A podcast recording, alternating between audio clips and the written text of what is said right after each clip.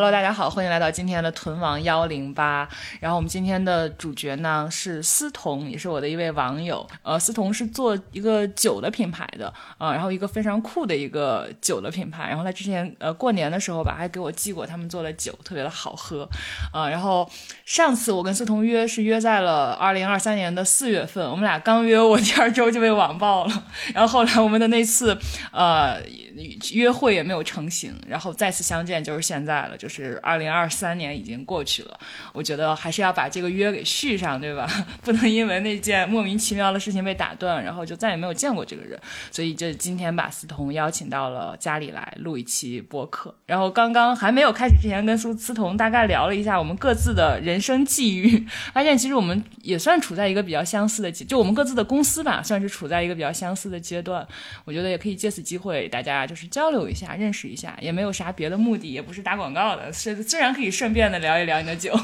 对，那思彤先跟大家打声招呼。Hello，大家好，我是思彤，就是还挺开心，小年邀请我来，就是做这个播客吧。确实，可能我以前没有在互联网上有过比较公开的表达，但是真的很开心，他能邀请我来聊一聊，也跟大家分享一下我的所谓的心路历呃心路历程。哎，你是北京人吗？我不是北京人。那你的口音好北京啊？可能我比较容易串味儿啊，就是在时间。你是山西人？对，我是山西人。嗯。所以你是就是工作才来的北京？对，我是工作才来的北京。嗯，然后思彤比我大大概五六岁的样子吧，反正也是一个有职场经验的老互联网人了。你要不先介绍一下你大概的从业经历？对啊，我的从业经历其实算是比较复杂的吧，因为我是在呃意大利米兰读过一段时间书，呃，学啥？学工业设计啊，在米兰理工大学。然后就是因为学习设计的原因，就是呃，所以。基本上所有的从业经历都跟设计是有关系的，但是工业设计其实它是。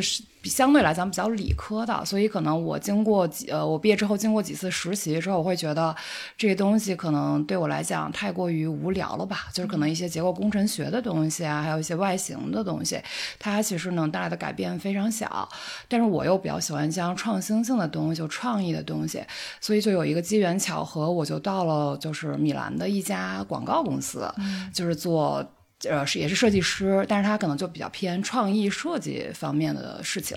嗯，然后比较巧合的是，这个广告公司它的客户就比较偏向于餐饮类的，就是那个 food and beverage，嗯，然后我自己个人也是非常感兴趣的一些环节吧，对，呃，公司就是它的业务就是随着公司业务的拓展，就我们可能越来越多的就是跟中国有关系的一些一些业务，因为其实可能很多的意大利的公司希望把他们的产品就是进进口到就是。出口到对于他们来说，出口到这个国内，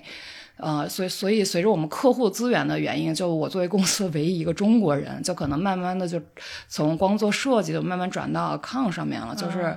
毕竟就可能我语言是通的吧，大家可能比较好沟通，所以也做了一些这种相关的工作。嗯，就是从在做这个工作的同时呢，就是也认识了一些就是国内在做餐饮的，就是这些。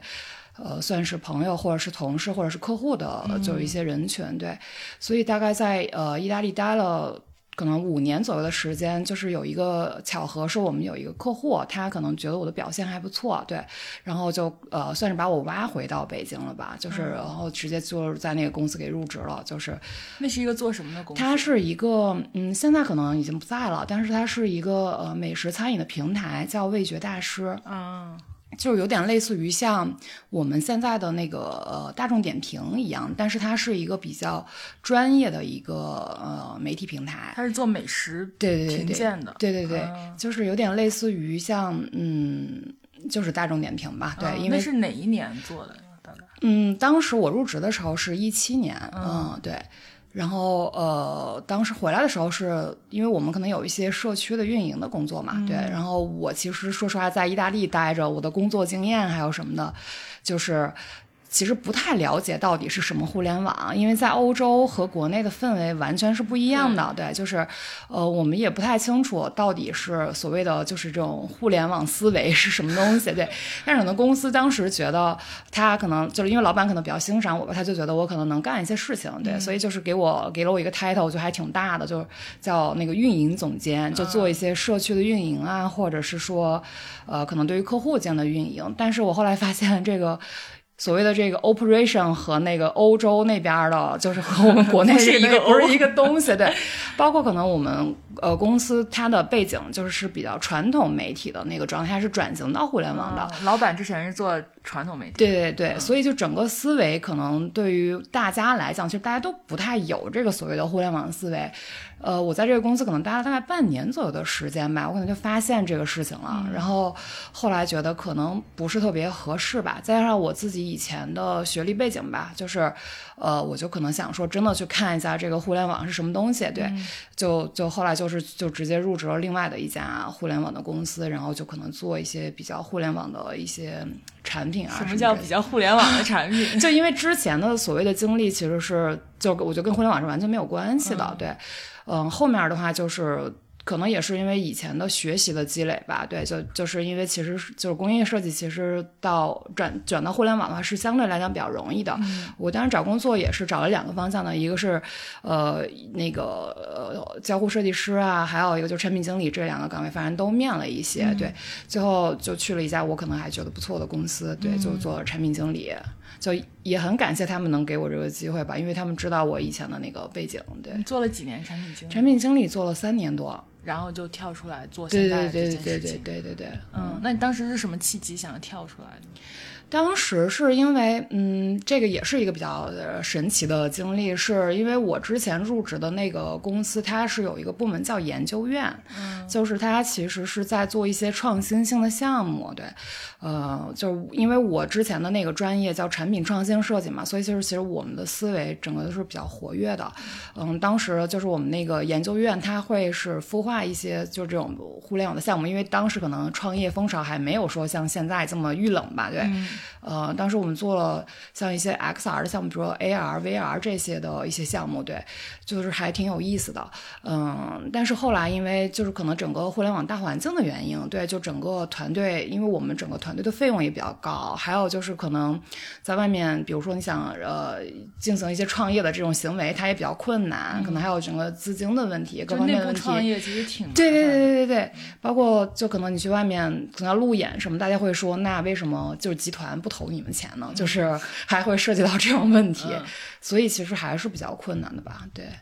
然后慢慢的就就就觉得这个事情确实也比较难。还有就是确实在这个公司也学习到了什么叫互联网，对，也明白了这种东西，对，该学的学到了。对对对对对。那为什么要做酒呢？当时想，嗯，这个其实算是我的个人喜好吧，对，因为我其实一直都还挺喜欢喝点酒的，就是就是。我也喜欢就研究这些有的没有的东西，比如类似于什么葡萄啊，就我自己个人比较喜欢喝葡萄酒，就觉得它是一个非常有意思的东西，因为你这葡萄的品种啊，包括它酿造的工艺，包括它产地风土，这些都是非常有意思的东西。所以我自己非常感兴趣，还有就是，呃，加上我之前那个广告公司的经历，就是我因为呃非常幸运吧，在那个公司其实有很多很 fancy 的工作经验经历，就是让你体验到了就是这种所谓的意大利的那边的那种餐酒的文化，还有它的一些呃风土特色，包括我们经常去酒庄啊什么的，就是还就会让你更加喜欢这个领域的东西。嗯，还有就是回来再在那个美食平台也是，就是也是有很多的机会可以去到这种很有这种餐饮文化的地方，和还有很多业内的人士给你讲这些东西的一些呃来由啊，还有的故事，你就会觉得它是非常有吸引力的。对我来讲，对，呃，后来就是在互就是完全到互联网的这个领域里面，就会发现就可能会有点被压抑到吧，就是大家就是很难说呃 work and life balance，就是很难。就是把这个工作和生活是平衡起来了，就是因为大家还是很卷，对，就是再出来的时候，就其实也尝试过找工作什么的，但是呃，首先因为我当时出来的时候年龄也稍微比较大了，就是可能我还是个女孩嘛，就是各方面来说可能压力也比较大，还有一个就是确实也也想一想。嗯，就再去到这个环境中，其实很难说达到生活和工作平衡吧？对对对，所以就想说，如果有机会可以做些别的事情的话，肯定也是我的一个比较好的考虑的选择。对对对对。那你没考虑过做件事会遇到什么困难吗？嗯，因为我总是觉得我的运气很好，就是我感觉我整个人就是属于心想事成吧。就是虽然可能我遇到一些事情都是遇到一些困难，遇到一些挫折，我都肯定能解决。然后我就觉得这个事情就是不知道我哪来的自信吧，就是我就觉得这个事情是。可以做到的，而且当时可能市场是有一些消费热潮的，就是确实那个那个时间段，就是大家还是就是因为互联网到顶了嘛，所以所有的资本都涌向消费。对，他觉得消费是第二个互联网的一个可能，但是确实现在因为之前的一些公司遇到了一些真的是困难吧，然后大家才知道哦，原来这个事情跟互联网是不一样的。对对对对。然后我就可能当时觉得就是脑门也比较热吧，确实也没有想这么多，对，然后就拍脑袋进来了，对对对对，而且就是可能我呃性格使然，就是我总觉得所有的事情都是可以解决的，就是我不会想那么多事情，我觉得你想到什么就可以去试一试，就最起码是不后悔的吧，算是。对啊，起码就是我想到要做。酒这件事情，那你这供应商怎么解决？然后这些渠道啊，你一个女孩要怎么去把这些东西拿下来？然后你的团队要怎么搭？就是我我会觉得这事儿困难重重。对对对就是嗯，因为我毕竟是一个产品型人格吧，对。然后可能我最先解决的是产品和项目的问题，就确实也没有想那么多这些事情，就只是说我可能先拎出来的是我想做一件事儿，就可能跟酒有关。嗯，但是当时是有一个低度酒热潮的，对，是的，对，好几个朋友在做这个。然后我当时就看了一下，是因为就是呃还挺有意思的，因为我们后来有句话就是说是这个低度酒多了微醺的女孩都不够用，就是当时是因为我自己就可能兴趣使然吧，就你可能是想做这个事情，然后呃，他确实当时所有的数据表现，大家都觉得这个事情是有机会的啊，只是说可能没有一个所谓的头部的品牌，然后我们也做了很多的市场调研什么的，后来。就发现这个事情就门槛很低，因为你其实就是，呃，随便找一个厂家，然后你做一个好看的包装，然后可能如果有能力能铺到一些渠道，它可能就立住了，然后就可以去突一下 VC 了。就是啊，虽然这样说太太直白，但 但是就是这样。但是对对对对对，但是嗯，可能我最开始评估这个事情的时候，就是可能我确实是以这个切入点进去的，但是后来发现它不太成立啊，而且我觉得这个产品就。就是对我来讲，我觉得不够，就是我会觉得不太 OK，嗯嗯，我自己可能对产品是有某一些要求的吧，嗯，对，还有一个机缘巧合，就为什么现在做了一个呃烈酒呢？是。当时我们肯定也得看供应链的问题嘛，然后确实也和很多家都沟通了一下，呃，后来就还挺幸运的，就是遇见了算是我现在的呃供应商，或者是呃不能叫供应商，叫供应链的合合作合作合合作伙伴，对对对对，他们正好是我家乡那边的一个一个厂家，对，然后是做什么？他们他们就是也是做山楂酒的，对，然后就是可能我跟他们讲了一下我自己的就是一些创业想法吧，然后他们就非常。非常好的支持了我，然后就是算是我的 sponsor，对对，然后就是山西那边的，对对。之前认识他们，你是怎么认识到他们？嗯，确实是怎么说呢？因为我我我是在山西晋城呃出生的，然后也是那边的人，然后我是怎么说？因为我们那个地方非常小，其实呃。怎么说？就是地方小，就是非常容易搭建一些关系吧。所谓的对，呃，所以呢，就是也是通过了一些方法，然后联系到了，并且就是讲了一下，说就是可能我想做的事情，就是很很感谢那个厂家，非常非常非常就是愿意帮我吧，算是。所以就是我们最后促成了这个事情。哎，所以山西产山楂吗？对，我们那儿是一个山楂的呃发源地，算是嗯。然后它是有一些地方是非常适合山楂的生长的，对。哦，所以那这个厂家就在认识你之前，他们就是做当地的那种山楂酒，对对对对对，他们卖的好吗？嗯，怎么说呢？因为我们那边有一些项目，它是比较 to G 的，对对对对对，然后所以其实是。嗯，不太在 C 流通，对，只是我觉得这个产品非常产品形态非常合适，嗯，我觉得我对它也有信心，就是所以就想说试一下这是，你就在当时那个阶段会觉得肯定比市面上的这些产品要强一些，对。哎，那这个方向是你一开始就锚定的，还是你就是尝试了各种嗯方式之后选的？应该是我开始呃就是做 research 最后得出来的一个结果吧，对对对，就是开始可能是想做。做一个这个相关的事情，但是后来可能做了一下 research，然后看一下市场整个行情的感觉，就觉得可能嗯，最后选的是这个。对，还有各各方面的原因吧，因为还得协调能力啊什么，就可能对于我的个人能力来讲，就这个是个最合适的点。对啊，那这个是从二一年你们这个品牌有就就是做的是这款酒，对对对对一直做到现在。对，嗯，那中间有遇到什么？遇到很多问题啊，就是因为说实话，之前虽然我可能有过一段产品经理的从业经验，但是说实话，这个经验是非常互联网的，就我们一直都在做 app，就是 九跟 app 八。对对对。然后，然后你整个的状态就不像是之前互联网的那种思维嘛，就肯定先得做产品，还有一个落渠道。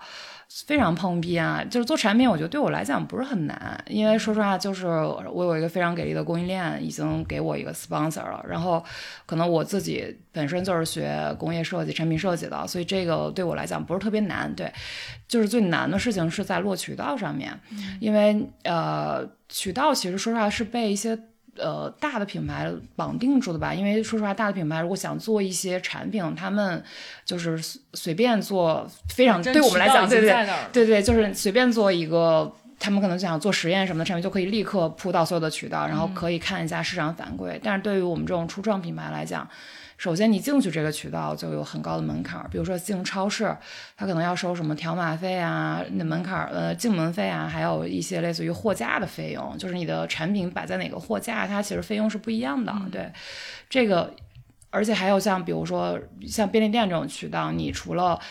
进去的时候是要有一定门槛，还有就是你这个他们，比如便利店，比如说可能是在华东地区啊、华南地区，他们这个店的数量什么的，这个整个对于整个公司的流转也是要求非常高的。嗯，对。还有就是像，因为我们是做酒的嘛，还有像酒吧渠道。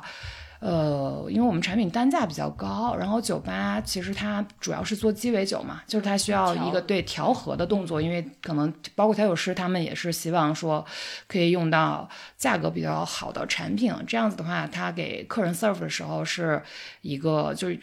跟他们手艺有关的东西吧。但如果用太好的基酒的话，首先这个成本是直线上升的，还有一个是。就并不能证明他们调的好，对对对对对对，就是可能各方面都有这个要求吧，对，呃，再加上因为我们之前确实也没有渠道的经验，然后可能是我自己呃一家一家去跑的，所以你你就是你们的。就是跑渠道的那个，对，我是所有人，因为对，就是说是一开始你们公司就不招人吗？还是嗯，是慢慢的形成这种模式？就没有招过人，目前为止，就是可能有过合作的那种 part time 的顾问之类的，对，但是目前来讲没有招过人，就你一个人，没有合伙人，没有。啊，然后设计也是你，对，产品是你，然后跑渠道也是你，对，跟供应链对对接的也是你，太牛了。就是我现在就是一个比较神奇的形态，因为我可能一直想找这个，就是所谓的，可能最想最想找的是合伙人，还有就是员工或者什么的，但是确实比较难，而且嗯。很难打动一些人吧？我觉得，因为大家现在抗风险能力太低了。对对对，就大家可能很难说，就如果你这个地方见不到一些呃回报的话，很难说出来去做一些事情。嗯，对。我现在是这种状态，我现在我觉得这种状态挺好的，就是一个人扛所有。虽然就是你要顾的事情很多，但是我觉得，就是因为我之前是养过团队的，然后养团队那段时间，我自己的体感是，我会觉得很有。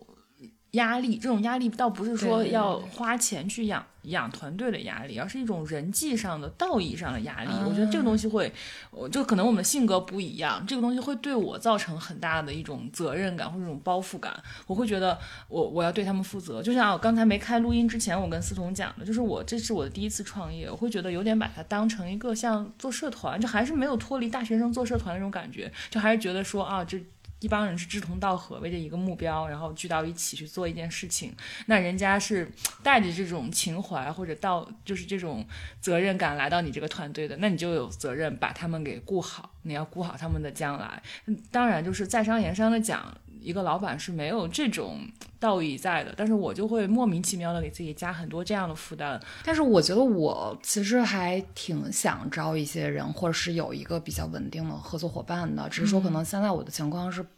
很难说去真的有人可以一起。就是我还挺羡慕你有这个体验的，因为确实我首先我没有没有就招到过人的这种体验。你是招过没招到？对，没招，是呃，之前是想招的，然后试了一下，但是后来大家发现，可能发现来了之后就我一个人，就有点尴尬。就是如果招一个员工，他天天面对老板，然后就很很尴尬。那就给自己招个助理嘛。对对对对，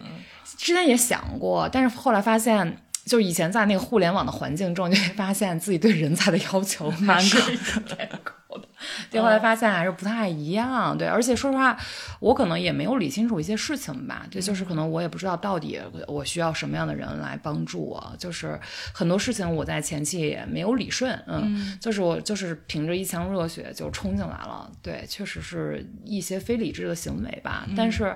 呃，我还挺挺感谢这个事情的。就是，嗯。说明我可能就是一个这样子神奇的人，可能能能能能能长一点教训，长点记性啥的。嗯，那发货什么的有谁帮你吗？这个也是就是在呃厂家帮着帮着一起做的，所以你也没有什么仓储压力，也没有什么。那因为我现在批我现在的量非常少，所以还没有到有压力的时候。嗯，确实是。怎么说呢？就是铺渠道太难了。就是你想，你现在哪已经搞定的渠道有哪些？呃呃，现在北京的超市吧，就进口超市，像绿叶子、杰尼路，嗯，还有就是可能一些比较熟悉的酒吧，还有就是瑰丽酒店。啊，对，我看那天朋友圈发了，你们入住了瑰丽酒店。对对对。瑰丽这个事情，就是是我现在觉得我做这个事情可能比较有意义的一个事儿吧，是因为我们的产品其实，呃，之前是碰了很多壁的，就是因为我把它送到各种渠道，就基本上都是因为价格的原因，或者是市场教育的原因，就是都会被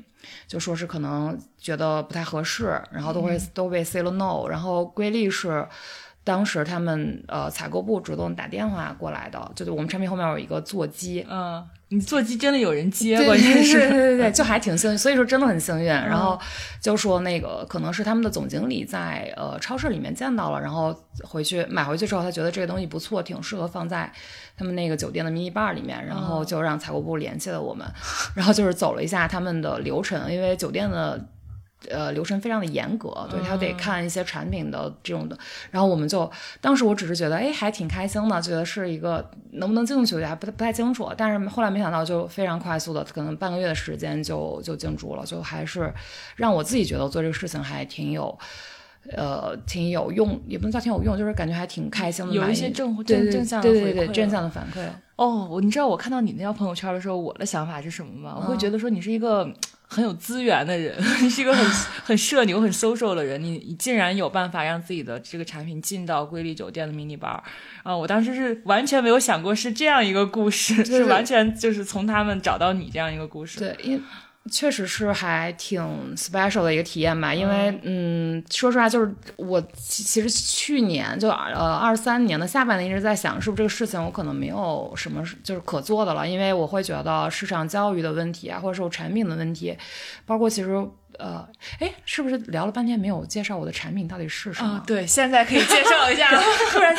不然大家太好奇了，去瑰丽酒店开个房看看到底是什么。对，因为我的酒是一个就是山楂做的白兰地酒，就是呃，我不太了解大家是否知道白兰地酒是一个什么东西，在小说里看到过。它是一个呃，白兰地酒呢，它是一个洋酒品类的一款酒，就是可能大家目前在市场上接触到的酒，比如类似于什么威士忌啊、精。酒啊，还有什么伏特加、白兰地啊，还有什么龙舌兰，这些都是呃，就是基酒，他们就可以作为那个。鸡尾酒的基底，然后去调酒的。对，白兰地是比较特别的一种，它是完全拿水果酿造的一种酒。像威士忌，它是拿麦子酿酿造的。对，呃，这个其实是一个挺好的知识点，大家记一下。那白兰地用什么水果酿造都可以吗？嗯，是这样的，就是比较呃，正常来讲，一般来讲，就是白兰地它是，如果它只说它是白兰地的话，是葡萄酿的。嗯。但是如果它前面加个前缀，比如类似于苹果白兰地、山楂白兰地、呃梨子白兰地，它就说明。它是拿那个水水果酿造的，对，呃，包括我们国家，如果你想做一些就是标注的话，不管是进口产品还是国产的产品，是一定要合规的，因为你如果没有达到这个要求，你不可以这样标。就我们国家法法律法规还是很严格，就它不会让你乱标一些东西，对。啊，也不能随便拿一个什么酿，我就说我这是白兰地。对对对，不可以，就是它白兰地的话，它肯定是得拿那个水果做，就完全拿那个水果做出来的，不会说是拿一个，比如说你拿白酒泡个。套一个梅子，你就说我这个是梅子白兰地不行，就是一定是得拿这个东西用酿拿这个水果，然后用这个酿造工艺做出来的酒才能是。那国家怎么检测呢？就是它怎么证明它？这个是国标，就是国家有一定的标准，然后你作为食品厂商，如果你生产这个东西的话，你肯定一定要符合这个标准，我才给你这个批号，嗯，要不然的话是没有办法做这个事情的。然后进口的话也是另外的一个体系，但是应该也是要符合这些标准，然后它才可以让你贴这个标。明白，嗯。对对对，刚才介绍了一下这个酒，那你顺便介绍一下你的酒的名字吧。萨露啊，我的那个酒是一款那个山楂白兰地，因为山楂是呃我们原就是中国原产的一个水果，我会觉得它能比较代表我们中国的特色吧，就是它呃包括它用一个。比较洋酒的方式去酿造，其实这个东西就是可能跟我个人背景也比较像吧，因为可能我有一定的就是国内和国外的一些学习工作的经验，中学为体，西学为用，对对对对。就就是会比较呃容易让大家知道这是一个什么东西。然后我的品牌叫萨洛，嗯，就是萨是对谐音梗啊，对对，哎，真的有 是谐音梗，有有，因为其实萨洛呃，它是英语也有这个词儿，法语也有这个词儿，对。然后那意大利语也有这词儿，但是意大利语更常见的是用在干杯中，哦，就它其实是 cheers 的意思，对，呃，就是它也，但是它也。代表健康，而呃还有就是我用的中文字是呃那个立丰那个飒，嗯，然后是飒爽，对对对，就是飒爽。现在我们还挺常用这个词儿来形容女孩的，就是呃我觉得是代表女性的力量吧。我自己也是就是女孩嘛，而且我不不太喝甜酒，因为我觉得这个东西就是太像饮料了，我可能喜欢喝一些。葡萄酒比较干一点啊，或者可能就是你喝时间长就想喝点烈的，就是就我是一个这样子的人吧，就包括我自己，你做事的风格其实也对跟你的饮酒风格感觉也是一脉相承，所以就就就还挺反感的吧，就是。所以我起名字的时候，我也注意，就是我会觉得为什么要就是老让我们去老定义这个事情呢？所以我可能会觉得萨就是代表女性力量，呃，不设限、不追逐，还有一些自我主张。对，然后鹿的话，就是因为它是就在我们的文化里面是酒的意思嘛，就是它也是比较纯净的东西。对，最后我的产品也非常的契合。哦，哎，那你后来跟那个瑰丽酒店的就看中你们产品的那个经理聊过吗？我当时非常到目前为止我还没有约到他，因为他们非常的忙，就是可能由此可见，也真是就是凭真才实学被选上的，不是走关系的。对，真的是就是我确实是这个是我挺重要的一个事情，就是因为确实我也得搞清楚，就为啥他们还挺就可以选中我。不过我自己偷偷做了一下功课，因为我确实也还挺喜欢瑰丽的整个品牌，还有他们酒店的呈现，嗯。后来我发现，就是看了一下品牌故事吧，我不知道他们有没有看我的，但是我看一下他们品牌故事，就是他们也是都是女性的那个主理人，对，包括国外的，包括国内的运营，呃，运营商什么，全都是女性的主理人在做，然后包括它整个酒店的呈现也是非常女性向的，所以我不太清楚是不是因为，其实我我这品牌是以女性角度在做烈酒这个事情，打动他们，或者是说可能别的产品形态也恰好比较符合。明白，哎，那像酒店这种，它是一个。酒店，比如说北京瑰丽的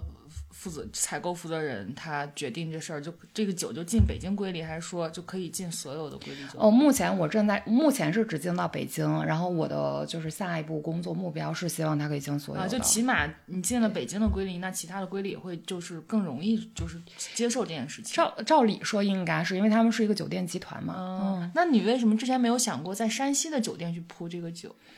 嗯，这个东西说实话，它是也是市场教育的问题，因为你其实真的铺到渠道里面，首先你肯定是怎么说呢？你肯定有运维的成本，比如说你怎么解决送货的问题，还有哪些酒酒店它可以，呃，有这个就是适合这个产品，还有一个是就是你铺到这个东西，毕毕竟它是渠道嘛，你肯定要是看能不能走，就能不能卖出去，因为它是在对山西来说，这个酒对它。它还是过于洋气，稍微有一点点需要市场教育吧。嗯，包括可能现在连呃，可能包括可能一线城市看到这个产品，大家绝对绝对是没有见过的。嗯，对，就是可能比较喝喝酒喝的比较多的人，他可能还说，哎，这个东西很神奇。对，但是你像比如说不太喝酒的人，就大家都会就不太分得清楚威士忌和白兰地，因因为像我我们之前出过可能某些市级的这种活动，会直面消费者，然后可能消费者会说。啊、就有时候。比如很好，尤其是北京可能比较好学，大家说，哎，这个和那个什么什么，比如可能某一个威士忌有什么区别，我们就大家可能不太能分得清楚，就是这还是一个挺普遍的现象的啊。嗯，那你没想过要去做就是科普啊，或者类似这种怎么说呢？就是我的教育，类似这种。因为确实我小门小户吧，我只能说可能我会觉得这个事情比较难，而且肯定是想过了，因为谁做了一个产品，就像生孩子一样，我肯定是希望 带到所有人的面前。嗯，但是这个事情确实是。呃，教育起来比较难，还有一个是我的产品确实受众也比较小，因为喝烈酒的人也比较少，就是它肯定是比喝葡萄酒和度数相对较低的酒来说，人数要少一些的。嗯，对，所以就是其实需要非常的精准。嗯，我觉得你的状态很不急不慢，就是你不太像我见过的大多数消费品的创始人，就是因为我因为我做这行呢，我经常会接触到。类似就是，比如说，他说他找到我想做一个什么个人 IP 创始人 IP，然后比如说他是做什么香薰的，他要做一个香薰博主，然后让大家知道他怎么怎么样，从而知道他的产品。就嗯，你像反而像你这种就不急不慢的，或者就咱就有有多大本事，咱就就是盘多大地盘的这种感觉的人，我觉得反正至少在我的同龄人的同龄的创业者当中是比较少见的。我觉得有可能是因为你是见到现阶段的我吧，因为我可能之前也是很焦虑的，可能会睡不着觉什么的，就是因为就会觉得为什么这个事情这么难，就可能我对世界的认知还是有点问题。之前没想过这么难，确实没有想过，因为我觉得可能我的性格就会觉得遇见问题解决问题嘛，然后有什么问题看一下能不能解决。后来发现其实是有点难的，尤其是。呃，这个领域里面还是男性比较主导的比较多吧，而且我作为一个女性，就是去去，包括像酒吧什么的，可能推销我的产品，如果他不是跟我私交关系比较好的话，其实很难的。嗯，对，所以真的是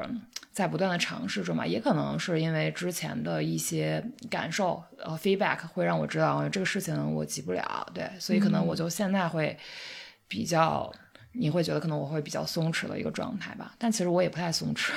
怎么说呢？嗯，就是还是会想说，呃，之前可能会比较淡，会说是不是这个事情可能，比如说可能得放一放，有可能他十年之后是他的时间点。嗯嗯，或者是说可能我不太适合做这个事情，因为毕竟我也我相信任何一个好的商业的商业的呃项目，它不可能是一个人完成的。嗯，就是我可能发现我。做这个事情有很多的东西，就会给我一些信号，或者说这个事情不是特别容易，我可能就想知难而退了。但是，确实是在二三年年底的时候，归艺会给我一个信号，会让我说我是不是可以再试一下。对，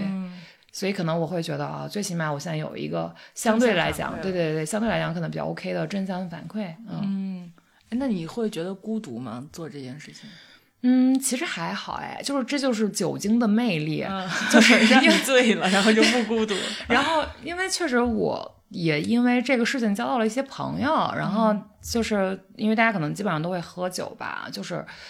嗯，我觉得不是传统意义上的酒肉朋友，就是大家其实真的会会给你一些建议，不管是就是。呃，对的还是错的，就这个东西没办法评判，对。但是你会发现，就是酒精这个东西，它真的是有这个魅力的，可以迅速的拉近大家的距离，而且可能是，呃，如果我相信大家都是很真诚的在交流一些事情，因为他发现你可能真的想做一些事儿，嗯，也会给到一些建议，或者是可能一些好的想法或者之类的。但是比较难的是，第一，我团队的势能肯定是不够的，因为毕竟人数在这儿，嗯嗯，还有一个事情是，有些东西是没有办法彻底解决的，因为呢，有点类似于。嗯，别说这个白兰地这个产品，就像包括于我们的国产的一些酒类，它是有一些技术上的问题。还有，嗯，你像比如说，就举个通识性的葡萄酒这个事情，嗯，比如说西方国家，他们都已经有几百年的种植历史，还有工业化的历史了，就是他们把这个东西当成一个工业化和农业项的一个东西在做。但是我们国内刚刚也是刚刚才引入这个事情，很多包括葡萄品种，就通识的那种葡萄品种是在实验阶段的。就是它都可能甚至到目前为止还没有说产出真正的酒来，而且你像它是农作物，首先它是农业，它可能跟风土啊，还有整个环境适应的环境，就是都有很大的关系。还有就是像公益的问题吧，就是包括包括可能国家的一些法律法规也还没有跟上，因为它还没有说是完全的规模化和产业化。虽然现在宁夏啊，像那个西藏那些有一些地方已经开始对对对对对，已经在开始做了，包括可能政府也非常的支持。嗯，但是这个东西是需要时间的，它不是一时半会儿可以赶上的。嗯嗯，还有就是包括因为这个行业在国外已经非常的就是。是非常长的时间了，有非常强的呃呃经经验经验的积累吧，对。但是国内就是还是一个小朋友吧，对，所以肯定是需要一个时间。还有就是你像，嗯，国外的产品怎么说呢？因为它的这个时间还有规模化和产业化的原因，所以它的价格其实是非常好的。就是你可以其实以一个非常好的价格，对，买到一个非常好的产品。但由于我们国内的一些产品的话，就是可能其实价格它因为它成本是真的很高，是因为它基础建基础设施没有那么完善，对，所以其实我们的价格是没有优势的，只是说可能。如果有人想说，就尝一尝我们中国的风土，他可能会愿意为这个东西买单。但如果说你真真实的跟国际上的一些产品去对比的话，那真的是比不过。对对对对对，所以就是也很需要时间。嗯，哎，我记得我前几天刚看一个电影，是侯麦的那个，他不是有一个四季系列嘛？他拍了一个秋天的故事，里边就有，他是一个女主，是一个法国的住在田，就在住在郊区的一个。女人、女性，然后她自己有一个葡萄园，自己会做自己的葡萄酒，然后去到处去推销他的葡萄酒，就是是一个看上去非常自然的、非常 normal 的事情，在人家那个国家，对吧？嗯，但可能就是在中国来说，可能这样的业态还是没有，就没有存在这样的业态，就你个人有一片葡萄园，你自己自己酿酒，自己摘葡萄，自己酿成酒，然后去卖，嗯，就。可能还是没有那么的普及这件事情。对，就是还是市场教育的问题吧。而且像嗯，像葡萄酒这个东西，它其实也有很多学术性上的东西吧。但是确实是，嗯。之前整个行业是比较混乱的，就它不是特别透明。嗯，像确实现在也有一些人因为互联网的原因，就是呃很好的在普及一些知识嘛，像罪恶娘他们都一直在做同时性的教育。不过人群还是比较有限的，嗯，就是它的辐射肯定是因为它已经最头部的博主了，就是我觉得非常优秀，嗯，但是确实是怎么说可能。大家对这个东西的认知还是呃少吧？嗯，对对。你现在怎么看待你跟这件事情之间的关系？我自己感觉，呃，我有点太，呃，我呃，对于这个事情来讲，我觉得更像我自己的自我表达。嗯，其实是缺少一些对于 C 端的或者是 B 端，或者是我的用户的一些反馈的吧。就是可能我。也不太，嗯，也不能不说，不能说不在乎，就是你并不想把它做成一个什么多么宏大的、多么，嗯，有野心的那么一个商业帝国的感觉，更多的就是一种自我表达。可能目前的阶段是，当然，所有商业项目的成功肯定是。背景就是大家都希望它最后那个结果是这个样子的。不过我是觉得有点难，是因为大家对酒精的认知还是不太一样的，在国内整个需求是比较分散。那这个变化它是有变化的吗？还是你刚开始创业做这件事的时候，你的定位就是一个自我表达？就是你的，就是比如说，他就万，就是可能你肯定会说啊，他既是自我表达，然后又是我想赚钱做生意什么的。但我觉得它总会有一个排序，就如果把它排出一个序来，你舍掉最后只留一个东西的话，这个东西是什么？它现在更像是我的自我表达。嗯，然后你也认可，就你认这件事情，对吧？对，我认这个事情。那我觉得就很很圆满，就是你就求人得人嘛。对，但是会感觉更加希望他就是哎，还有我还有一个点，其实要向你请教，是因为你不是也有挺多做自媒体的经验嘛？就是我自己其实是，嗯，有一点社恐的，是因为呃，太多人跟我说，其实你现在做很多事情是需要做可能所谓的创始人 IP 啊，或者是做一些呃在公共环境下的表达，还有什么的。但是我自己其实很 shame 去做这个事情，对，然后可能也被。有的朋友教育了说你不能 一不能又那个就不能既既要又要。对，但是我自己很难，对、嗯我现在都还没有很很很很融洽的去做这个事儿，对，包括今天来也是想和你学习一下。这个没有没有，我是觉得你要是觉得不舒服就不要做，就一嗯般来说，要是不舒服，然后拧着自己的心性去做的事情，就即使做成了，那也还是会反噬或者会让自己不爽的。嗯，我我是感觉你现在的状态还。就如果你不想做，你很 shame，你的心心灵没有完全的接纳这个事情，就先不要做。我觉得就是当你真的觉得，嗯，就是什么都 OK，然后也不太去畏惧大家怎么评价，怎么去，呃，怎么去议论你的时候，你比如说你刚才说的罪额娘，其实她也承受了特别多，的负面的东西啊嗯，而且她也做了这么好好好老些年了，对吧？嗯。前一阵儿，我记得他还有一个什么舆论风波这那的，就其实这个东西要承受的东西远远比他看上去的那个风光要多得多得多。肯定的，肯定的。嗯，然后我觉得如果你还没有准备好，就先嗯先先把现在的这个状态、现在的这个平衡先保持住。保持住我觉得啊其实已经其实很很不错。你想，就才一个人，然后能做的这么好，但是我现在很难评论是，就这个好是个怎么好法吧，就是确实是我觉得这个品牌是干净的，是让人就是一看上去就是一个很，我知道他在表达什么，然后我也知道他的就是这个品相卖相是感觉让人是很放心的。我觉得这已经在一些好就是一众品牌里边已经是很难得的了。哎，那你做这个事儿的过程中，有没有对你自己更了解，或者打破一些你对自己的原有的认知？嗯，这我得想一想。嗯，我我感觉好像还好哎，我感觉我自己好像还是。就是还还是，其实说实话，我做这个事情比较保守，因为我没有就是很积极的推进，可能是因为不像之前在呃公司里面，你可能是要背一些 KPI 的，但是可能这个事情因为我自己来 control 嘛，我可能就就稍微的，比如说很多事情我不太愿意去很强的 push，后来我发现它可能推进起来比较困难，然后我就会觉得、那就算了。你之前也是一个这样的人吗？嗯，之前可能是因为背的 KPI 吧，我觉得我我是比较目标导向的，可能是因为我没有给我的这个东西定目标。那你就是当你从一个目标导向的工作岗位上，到了一个你刚才说的这种那就算了的工作状态，会不会呃嗯会有一种就是当你第一次发现自己说哦那如果达不成 KPI 这就算了呗，会有一种自责或者羞耻感。倒不会，因为我觉得之前的很多事情不不需要太多人情世故。嗯就是有的东西，呃，因为我可能我以前也是理工科的背景吧，我可能会觉得做事情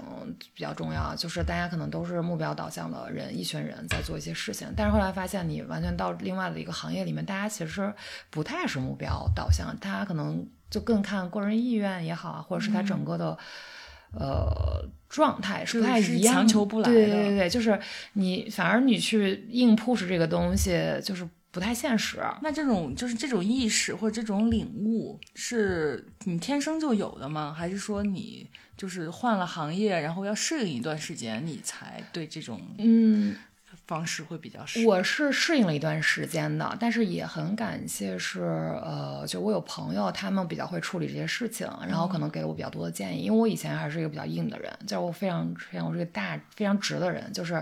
可能我不会做一些弯弯绕绕，就非常目标导向，然后非常强势。但是可能做这个事情。也让我知道了一些事情，它是需要去柔软一些去解决的。嗯，就没有那么非黑即白，或者没有那么就非要不可。对，嗯，所以可能就是我觉得这可能是呃我的成长。那这个过程是舒服的还是难受的呢？开始可能觉得不舒服，因为我会觉得为什么会这个样子？明明就这个事情，可能咱们一起做下就可能双赢了，但是你发现那边不愿意，对，就想不通。对对对，就觉得为啥呢？就是大家百思不得其解。但是后来也慢慢的理解这个事情了吧？我自己觉得这是内耗。嗯，你你也会内耗可吗？我你这么直，你这么直来直去的人，没有，我可能是因为我内耗了很长时间，然后现在可能不内耗了。哎，那你最内耗的那几年大概是啥时候？去年吧，去年啊，去年一整年感觉都挺内耗的。嗯，去年嗯。那就怎么就好了呢？多和朋友见面，然后去看医生，嗯然后那个呃喝酒，对，就酒精还是有一定的魅力的，对，嗯就是那你现在，你就是它会有一个转折点，或者有一个瞬间，会让你觉得，哦，我放下了，或者我想通了吗？我觉得好像没有那个所谓的瞬间的那个点，都是一点一点积累的。嗯嗯，就是包括你对现在你做的这件事情，你现在跟他的这么一种关系是什么？就是我，因为我是我很好奇，我之所以会问这个，是我很好奇，就是一个女性她的呃。她想做的事情跟她的生活，跟她这个人本身之间的这种平衡关系是怎么建立起来的？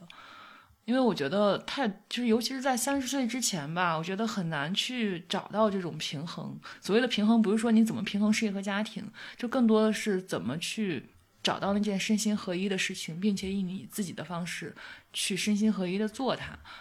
因为这对每个人来说都是不一样的课题。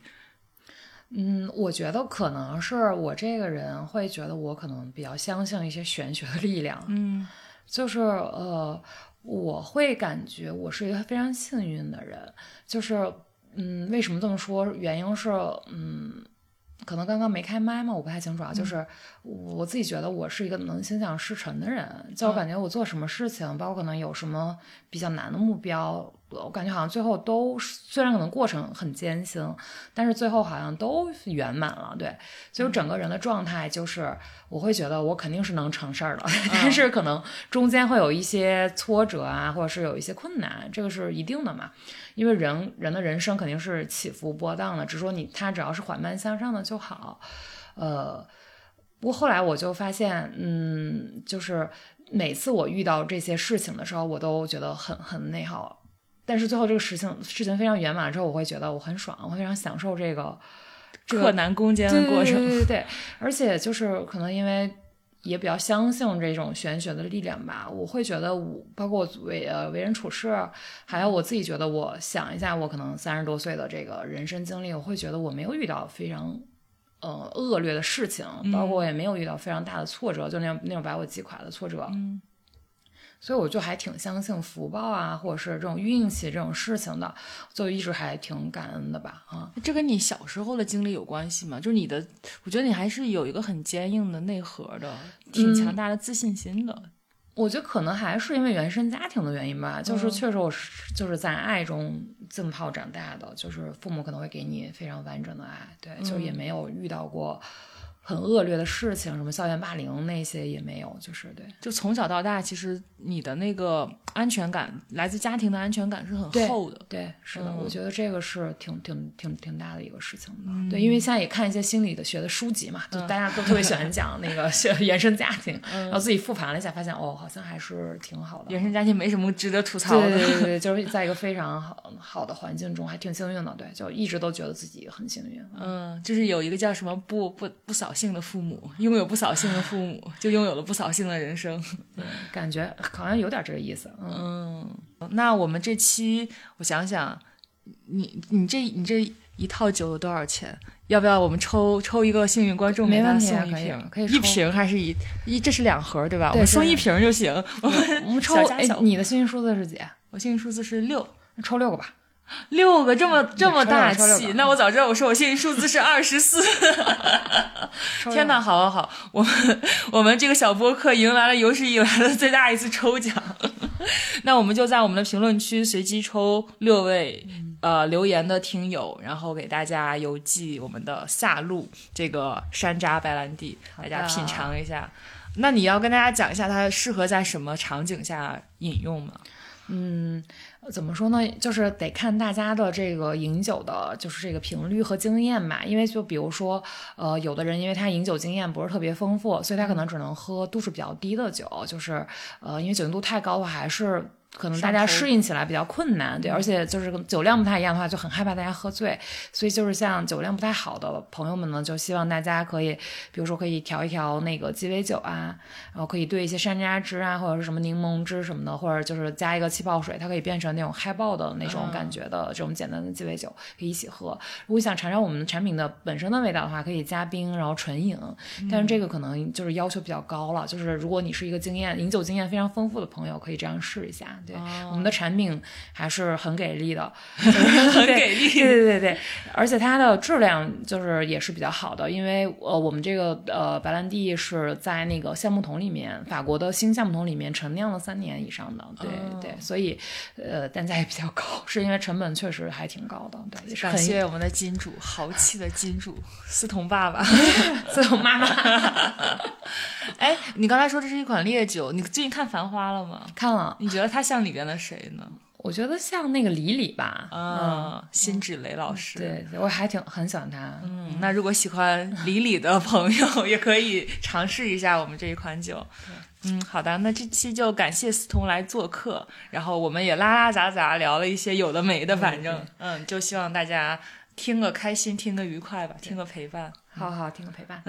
再见再见。如果如果将来有一天你在社交平台上刷到一个讲酒的女人，她叫思彤，请你点个赞，不知道是未来的哪一天。好的，拜拜，拜拜拜拜。